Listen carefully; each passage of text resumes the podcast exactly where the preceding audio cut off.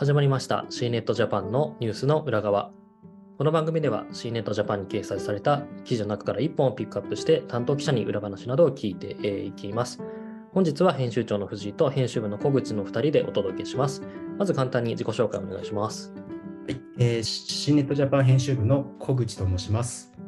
はい、よろしくお願いします。えー、小口さん、あの、ね、我々、まあ、C ネットというかね、テックメディアからするとですね、えー、年始いきなりこう忙しい、えー、毎年恒例のイベントというのがありまして、えー、 CES と、まあ、書くんですけど、えー、はい、あの、ちょっと今回はですね、えー、 CES と、もう今後は呼ばせてもらいますけれども、えー、米国のですね、えー、テック、まあ、テックカンファレンス、まあ、展示会などの、えー、 CES について、えー、今年も喋っていきたいなと思います。で、えっ、ー、と、小口さんは、去年までですね、 Engadget にいらっしゃいましたが、 Engadget 時代っていうのは、えー、 CES には現地に何回か行かれたこともあるんですか？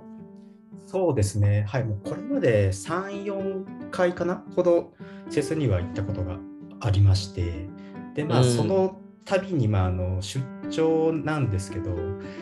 1月の1日出発みたいなことが結構多くて、かなりあのスケジュールとしてはハードでした。ご家族、ご家庭がある方には非常にこう、ね、大変なスケジュールで。1月1日に出張ってなかなかあの一般的にはないじゃないですか。そうそうですね。はい。あの本当に家族の理解がをちゃんとこう事前にね話しつけておかないと後々恨まれるっていう感じですよね。そうですね。はい。まあ、ただそのセスに最後に行ったのが2018年とかなんですね。なんでも結構もうそれから経ってしまっていてるっていう感じです。うんまあでもね2020年まではリアルでやってその後はしばらくあのコロナもあってオンラインだったりとかも、えー、しましたので、えー、なので小口さんはそのコロナ前のセスの雰囲気を知っているってことですよね。そうですね。ぱりあの毎年あの現地に行かれた方、あの、あ、で、私はあの、そうですね、実はちょっとセスには行ったことがなくてですね、あの、すごく行きたいんですけど、これ少しあの説明をするとですね、えー、まあ、米国の CNET がですね、現地にこう、まあ、ブースとかまで作ってですね、配信ブースとかまで作って、えー、ものすごい速さでですね、この現地のレポートというのを出しているので、基本的には CNET、ジャパンとしてはですね、米国の CNET が掲載した、えー、速報というのをどんどんあの翻訳で記事化していくというようなことをやっているのとですね、あと今年もそうですけど、あの現地にたくさんの日本の、えー、ジャーナリストの皆さん、あの取材に行きますので、えー、日本人向けの記事というのは、そちらのあのジャーナリストの皆さんに、えー、独自の視点で記事化していただくっていう、えー、組み合わせで基本的には、えー、説をですね、毎年フォローしてまして、ちょっとそういう都合もあってですね、なかなかこう現地の編集部が行くっていう機会が、えー、ないんですけれども、私個人としてはですね、あのちょっと死ぬまでには行きたいなとは思っている、ところではあるんですが、やはり行かれた方、の皆さん口を揃えて言うのが、まあ、会場がとにかく広いというところですけれども、小口さん、その2018年までのこう、えー、感想みたいなところってどうですか？いやもう本当広い、広い、オブ広いみたいな感じで。広いオブ広い。本当広いですね。しかもあの発表会というか、そのセスの会場っていうのは1個じゃないんですよね。うん、複数のホテルとかあとはカンファレンスセンターで開催されているのでそこの移動とか含めて多分端から端まで移動するのに多分1時間とかそれぐらいかかるんじゃないかっていうそのレベルなのではい。なるほど。だからあれですよね。そのちゃんとスケジュール組んでおかないとあの満足に取材ができない可能性が出てきてしまうってことですよね。そうですね、もう本当そこはあのきちんとあの計画を立てて取材しないと難しいですよね、なかなか。はい。うん、わかりました。はい、今年もあの SNS などでですね、え実際に、まあ、私の知り合いの、え企業の方とか、あとは、えーと、ジャーナリストの皆さん、はい、あのおそらく10人以上ですね、現地にいらっしゃいましたけど、あのやはり皆さん口を揃えて会場広いっていうのは今年も言ってましたね。そうですね。はい。そうですね。ちょっとぜひ行きたいなと思うんですが、えー、CNET Japan の方ではですね、翻訳記事であったりですとか、あと、えー、まあ、ライターの皆さんのですね、現地レポートという形で、えー、今年も10本以上のですね、記事を、えー、載せることができました。で、えまあ、いろんなトレンド、え、とかですね、あの、なんだろうな、ビッグテーマとかあったと思うんですけど、ちょっとこれを全部拾っていくと時間がないので、えー、それぞれでちょっとこう注目したトピックみたいなのをですね、ピックアップできればなと思うんですが、小口さんはどの辺注目しましたか？そうですね、あの、EV っていうのはやはりあの、今回も結構発表されてるなっていう感じがしました。うん、EV かなりね、あの注目、えー、テーマにはなってますよね。そうですね。まあ、今回のセスですと、ソニー、ホンダモビリティの EV であるアフィーラが発表されてたりしましてですね、まあ、そちらも結構かなり注目されていたかなというふうには思います。うん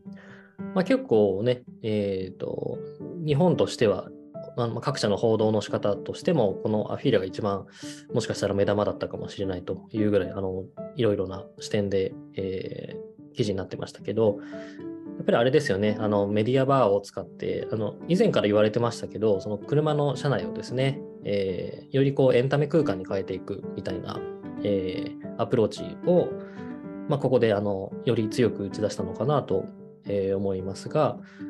結構その、ね、これまでも移動自体はもうどんどん自動運転化していって、中というのはこうそこをどうこう空間として過ごすかっていうあのやり方は、えー、よく言われてましたけれども、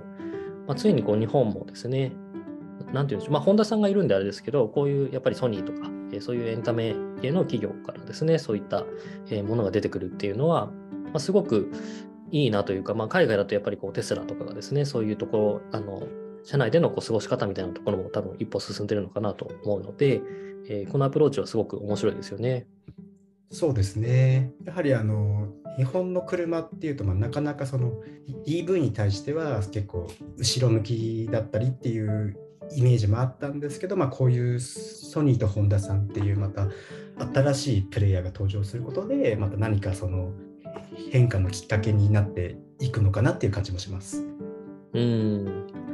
でそうですねで。EV の話でいくと、シーネットでも記事になってますが、パナソニックがですね、車載電池の生産というところで、え、また新しく、え、取り組みを発表していたりですとか、で、えーと、あと、なんだろうな、えー、車っていう切り口でいくと、BMW がですね、このボディカラーをですね、こう自由に変えられるような、もともとコンセプトみたいなところは去年からもう発表されてますけど、それをまた、えー、ちょっと改めて紹介したりとか、えー、そういう話もあって、結構未来的な話が、えー、多かったかなと思います。ありがとうございます。私はですね、いや、モビリティもすごく注目はしているんですけど、えっ、ー、と、そうだな。ちょっと小口さんにも言っているので、えっ、と、まあ、サステナブルとか、あと、脱炭素とか、そういったあたりの、えー、意識したですね、まあ、展示とか、そういったものもあったというところで、特にあのパナソニックさんが、えー、そういったまあブースをちょっとこう設けたりとかいうところは面白かったなと思いますし、あと、ちょっとパナソニックつながりでいくと、こう視覚障害者向けのですね、スマートグラスというのを、えー、発表、えー、したりですとか、で、さらにそのスマートグラスとかの流れでいくと、えー、シャープもですね、あのスマホ接続型で、えー、と 200g を切ったですね、えー、VR 用のヘッドマウントディスプレイを開発しましたとか、えー、結構そのあたりもあの引き続きホットなのかなというふうに、えー、思いますという感じですかね。はい。なかなかこう、あと、そうか、まあ、今年はあの PSVR2 もですね、発表、うん、発売か、発売されるというところで、えー、ちょっとこの辺がまた、もしかしたらメタバースも含めて盛り上がってくるのかなという気もしますけど、どうですかね、小口さん、この辺。そうですね。あの今回、VR 系の発表も結構あの多かったような気がして、例えばその中国のメーカーがなんかいろんなその VR のこういうあのグラスとかを展示したりもしていて、あれですね、まあ、VR って結構まあ注目されてますけど、また今後もそれが引き続きその傾向っていうのが続くのかなっていう気もしました。うん、そうですね。まあ、とはいえ、なかなかやっぱり、あの形状ってね、あの、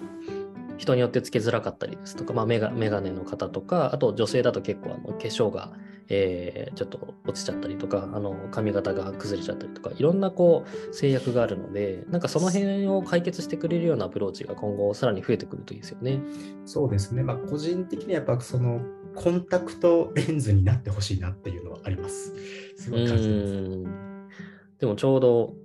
あの今週あれですよね、スマートコンタクトレンズの文字、はい、文字レンズが出資者が集まらずに開発一時中止みたいな報道もあったりして、はいまあ、確かになかなか出資するには勇気がいる未来的な話ではあるので。そうですよね。コンタクトレンズで本当にそういうスマートグラス的な機能が実現できるのかみたいなのはちょっとわからないですよね。なんかまあでもいついつかは、まあね、あの実現してほしいんですけど。はい。まあ、目に入れるっていうところでね、健康被害みたいなところのリスクもあったりはするんで、なかなか出資までは行きづらいのかなと思うんですけど、うん、ちょっと、はい、そういう動きがあるというところと、あと、まあ、最後にですね、えっ、ー、と、まあ、我々、あの、2人はですね、えー、宇宙ビジネスメディア宇宙ビズの編集部でもありますので、えー、クアルコムがですね、発表した、こう、Android でも衛星通信が使えるというような、えー、取り組み、えー、も、まあ、C ネットで記事になってまして、えー、こちらも、あの、ちょっと注目ですよね、小口さん。そうですね。あの、アップルの今の衛星通信っていうのは基本的にはあの緊急通報しか使えないんですけど、今回あのクアルコムが発表した衛星通信っていうのは緊急通信通報に加えて普通のテキストのそのメッセージの送受信とかにも使えると。しかも北極とかでも使えるとか言ってるんで、めちゃくちゃあのカバレッジは広いので、これがあの今後の Android のスマートフォンに搭載されるっていうのはめちゃくちゃなんかあのワクワクするというか、そういう感じですね。うん。いや、かなりホットトピックだなと思いますね。なんかますますますこう、通信ができない場所がなくなっていくっていうのはすごく、はい、嬉しいなと思います。はい。ちょっとそういう感じでですね、えー、まだまだ拾いきれなかったんですけれども、えー、今年のフェスもあの大盛り上がりしたというのと、あとリアルのですね、活気も戻ってきたというところで、えー、はい、あのかなりえー、あの実際に行かれた方の投稿とか見ていて、あの羨ましかったんですけれども、はい、えー、そういった今回発表されたようなコンセプトというのがですね、今年どんどんこう実際の、えー、世にどんどん出てくるのかなと思いますので、そちらもぜひ、えー、シーネットジャパンの方で、えー、どんどん記事化していきますので、ぜひご覧ください。はい、えー、ではですね、今日はこの辺にしたいと思います。小口さん、ありがとうございました。ありがとうございました。